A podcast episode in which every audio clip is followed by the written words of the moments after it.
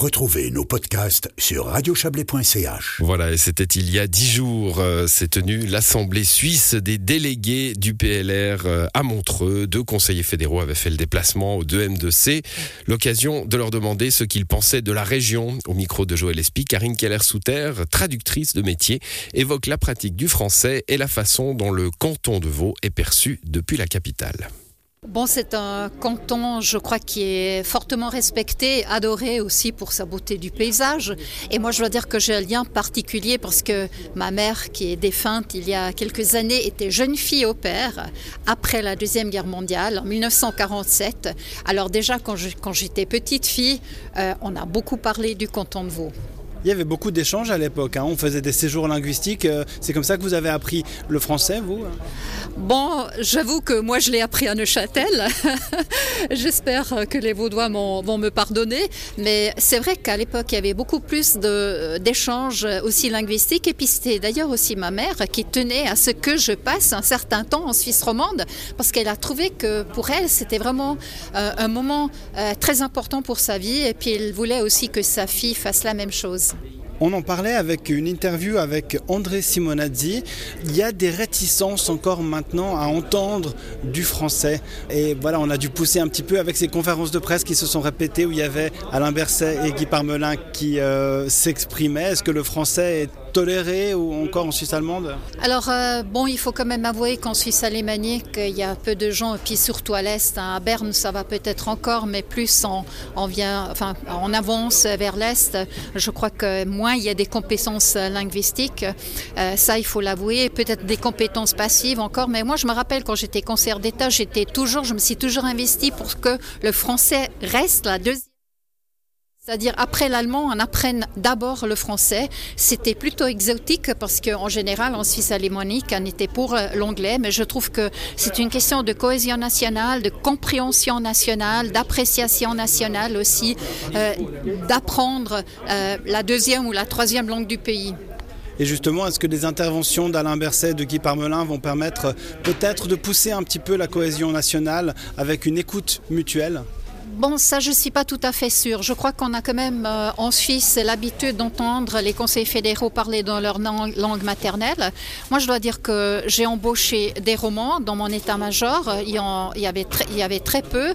Euh, les sens que nous tenons euh, dans mon département sont toujours bilingues. Chacun parle dans sa langue. Moi aussi, je parle en français. Pour moi, c'est très naturel. Vous voyez, alors peut-être je ne suis pas la bonne personne à qui poser la question, mais en tout cas, je suis beaucoup en faveur de la promotion du français français un petit mot sur la région, vous connaissez un petit peu, vous avez l'occasion de venir euh, ici voir des concerts, peut-être au Montreux Jazz aussi? Ah oui, bien sûr, une fois en autostop, je suis venue euh, depuis Neuchâtel, mais j'avais à peu près 16 ans, c'était difficile de retourner, je me rappelle, j'ai dormi à la gare de Lausanne, enfin je suis arrivée jusqu'à Lausanne, mais euh, là j'ai dormi à la gare, c'était peut-être pas très élégant, mais je connais quand même assez bien la région parce que mon mari et moi, on passe toujours quelques jours de vacances ici, parce que c'est vraiment une une région fantastique, on ne peut pas la décrire. Hein. Il y a peut-être Madame Soumarouga qui peut vous prendre en autostop une fois. Merci beaucoup, Madame Souta. Voilà, Simonetta Sommaruga, en effet, qui a pris des gens en autostop récemment. On en avait parlé. Le président de la Confédération, Ignacio Cassis, était lui aussi présent à Montreux. Joël Espy a demandé à cet ancien médecin au CHUV si en Suisse alémanique, l'image du canton de Vaud était aussi forte que ses habitants pouvaient le penser de l'intérieur. Ah oui, tout à fait, même chose. Le canton de Vaud est une flagship, donc c'est un, c'est, vraiment un canton principal de la, de la Suisse romande, euh, avec euh, Genève, qui est importante surtout pour le côté international, avec Neuchâtel et tout l'arc jurassien, qui est important pour les relations avec euh, la France, et le Valais, qui n'est pas négligeable en ce qui concerne la, les, les cantons des, qui, qui protègent l'arc alpin et aussi les contacts avec l'Italie. Mais c'est clair que vu sa dimension, le canton de Vaud euh, fait, fait la part du lion. Vous avez parlé de, cohésion nationale à votre arrivée à la présidence. Euh, est-ce que le fait d'avoir plus de Français maintenant par le biais de euh, Alain Berset, de Guy Parmelin et de vous dans une certaine mesure à Berne, ça va peut-être voilà, faciliter les relations entre alémanique et roman ben, Je crois que effectivement, euh, la, pluralité des langues est, une richesse à cultiver. Et actuellement, au Conseil fédéral, on a une belle constellation de, euh, membres, même, euh, même des, Suisses allemands, comme évidemment ma collègue Keller, Karin Keller-Sutter, qui parle très très bien le français également, mais également euh, Simonetta Sommaruga, Viola Hammer. Donc on est en ce moment dans une constellation où la pluralité des langues est bien représentée et je crois que ceci permet à toute la population, euh, de ce point de vue-là, de se sentir représentée au Conseil fédéral. On va faire un peu de chauvinisme. Hein. Je crois que la région, vous la connaissez très bien. Hein. Je connais très bien cette, région. J'ai habité à, Lutry. Je me suis marié à Lutry euh, également. Et euh, quand je travaillais à l'université et au CHUV. Et donc, euh, c'est une région dans laquelle j'ai laissé beaucoup d'émotions. Et chaque fois que j'y viens, je, vis un peu de nostalgie de, cette époque, de ce Léman magnifique. Je me rappelle, on regardait de la terrasse le lac. On ne voyait pas la fin vers Genève quand il y avait un peu de brouillard. On, sentait la mer presque.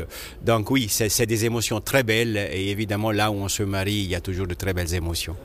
Dernière question, vous menez une campagne pour les petites villes. Vous voulez y installer des rencontres protocolaires, hein, c'est ça Le Chablais aussi, c'était quelque chose que vous aviez en ligne de mire? Oui, c'est exact.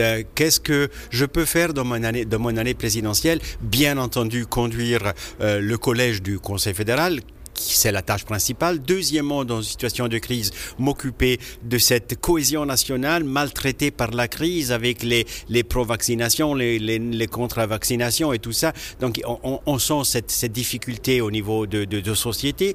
Et troisièmement, rapprocher la politique extérieure en Suisse, à l'intérieur de la Suisse, c'est-à-dire la rendre visible. On a l'habitude d'accueillir les, les, visites diplomatiques dans la Berne fédérale ou dans la Genève internationale. Eh bien, ce sera plus que ça cette année.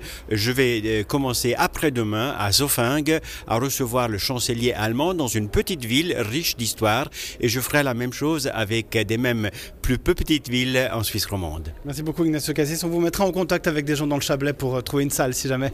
Mais très volontiers, euh, le protocole à Berne La question n'était pas si anodine. Villeneuve avait réellement été euh, considéré comme lieu potentiel pour accueillir la rencontre avec le chancelier autrichien Karl Nehammer.